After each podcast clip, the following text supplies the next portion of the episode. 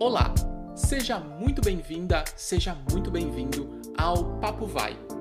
Hoje nós vamos falar sobre as 10 palavras mais usadas em português.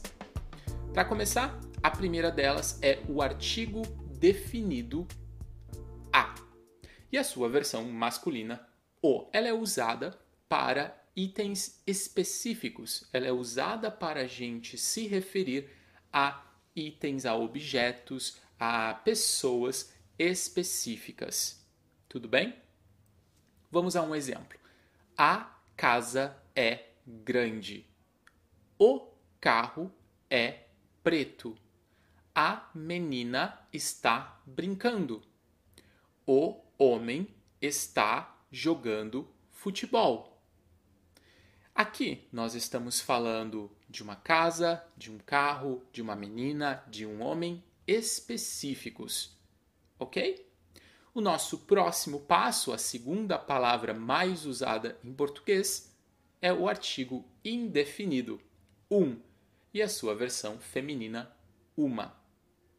Nesse caso, nós estamos falando de algo que não é específico, de algo geral. Um homem está jogando futebol. Uma menina está brincando. Eu tenho uma casa.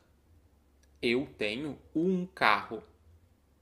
Aqui nós estamos falando de um carro em geral, porque eu não tenho a necessidade de especificar, eu não tenho a necessidade de falar de um carro específico. Em algumas circunstâncias, quando eu tenho essa necessidade, eu volto lá para a palavra mais frequente em português, o artigo definido. A terceira palavra mais utilizada em português é a conjunção e, que também pode ser falada i. Não confunda com o verbo é. Ok? Nós podemos falar da pronúncia dessas duas palavras em um outro vídeo, mas aqui nós temos uma pronúncia fechada e ou a pronúncia i. Nunca a pronúncia é. Perfeito? Vamos lá. A conjunção e é utilizada para adicionar algum elemento na frase. Por elemento, eu quero dizer uma outra pessoa, um outro objeto, uma outra ação. Vamos a alguns exemplos. Eu tenho um carro e uma casa. É verdade que quando eu estou falando mais rapidamente, a minha pronúncia muda um pouco. Escute: eu tenho um carro e uma casa. Eu tenho um carro e uma casa. Você percebe? Quando eu falo mais rapidamente, eu digo e uma casa. E uma casa. Quando eu falo lentamente, eu digo e uma casa. Você pode usar as duas pronúncias, como você se sentir mais confortável. A quarta palavra mais utilizada no português é a palavra ou.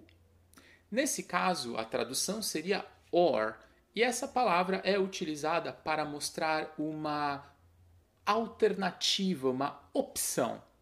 Ok? Então eu bebo café ou chá.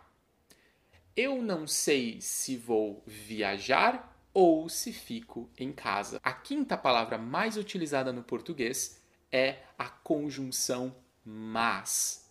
Essa palavra é utilizada para dar uma ideia de oposição na frase. Escute um exemplo. Eu gosto de viajar, mas vou ficar em casa neste verão. Ela está em casa, mas está ocupada. Eu tenho um carro, mas ele está estragado.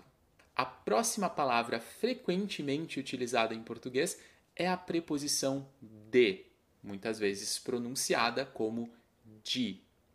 Essa preposição aparece nas frases como de, de mais e, da, de mais a ou do, de mais o.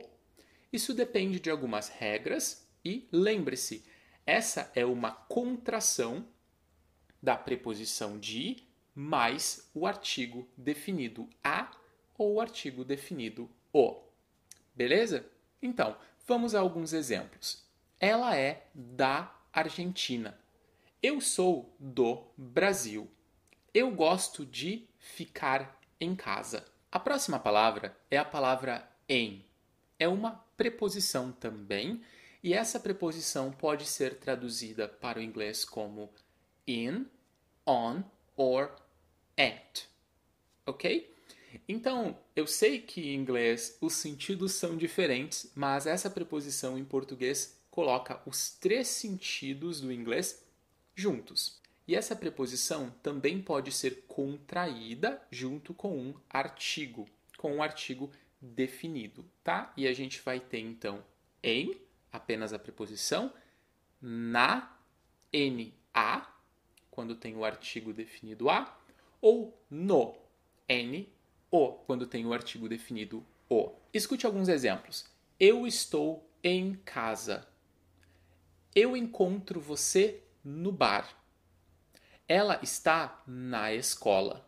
A próxima palavra muito utilizada no português é a preposição para, que pode ser traduzida para o inglês como to ou for. A pronúncia dessa preposição sofre algumas mudanças, dependendo das outras palavras da frase. Nós podemos dizer pra, nós podemos dizer pro, ou nós podemos dizer para a e para o. Eu vou para casa ou eu vou para casa. Eu vou para o carro, eu vou para o carro. Você pode dizer também eu vou pro Brasil, para o Brasil. Eu vou para a Argentina, eu vou para a Argentina. Geralmente, quando você fala mais rápido, você contrai a preposição e o artigo. Estamos chegando no fim da lista falta apenas duas palavras. Então, vem comigo, continua anotando os exemplos, porque eles vão ser muito importantes, ok? A próxima palavra é também uma preposição, a preposição por, que pode ser traduzida como by, for ou through. E ela pode ser contraída também com os artigos definidos e resultar em pela ou pelo. Vamos a alguns exemplos. Eu faço exercícios cinco vezes por semana. Esse livro foi escrito por Machado de Assis. O voo passa por São Paulo. Agora vamos para a décima palavra mais usada em português.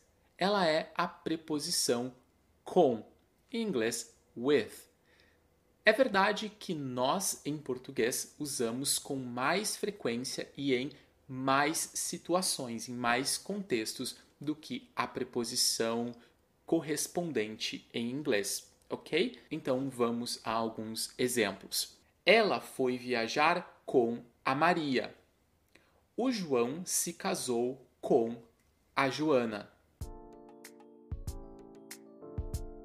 Por hoje é isso. Espero que você tenha gostado desse episódio e se você gostou, eu vou pedir um favor. Vai no nosso canal do YouTube, é só digitar Papo Vai Brazilian Portuguese e você vai encontrar o nosso canal e você vai perceber uma coisa. Nós acabamos de publicar o primeiro vídeo em que eu apareço falando. Eu tô muito feliz é, eu tô um pouco tímido, na verdade, mas eu tô muito feliz. Com algumas dificuldades para fazer o vídeo? Sim, com algumas dificuldades para fazer o vídeo, mas valeu a pena porque agora nós estamos trabalhando em conteúdos novos, em conteúdos mais visuais para ajudar você a melhorar o seu português e, é claro, né, a mergulhar na cultura brasileira. Então, passa lá no YouTube, é só digitar Papo Vai Brazilian Português e você vai encontrar o nosso canal. Clica em se inscrever no canal, depois você procura o vídeo desse mesmo conteúdo aqui e dá um like, porque você já gostou aqui, né? Então deixa o like lá. Uh, a gente vai trazer mais conteúdos em podcast, mais conteúdos no YouTube. Logo estão chegando as histórias curtas em português que vão ser muito interessantes. Então, tem muita coisa boa pela frente. Muito obrigado pela sua atenção. Até a próxima e valeu!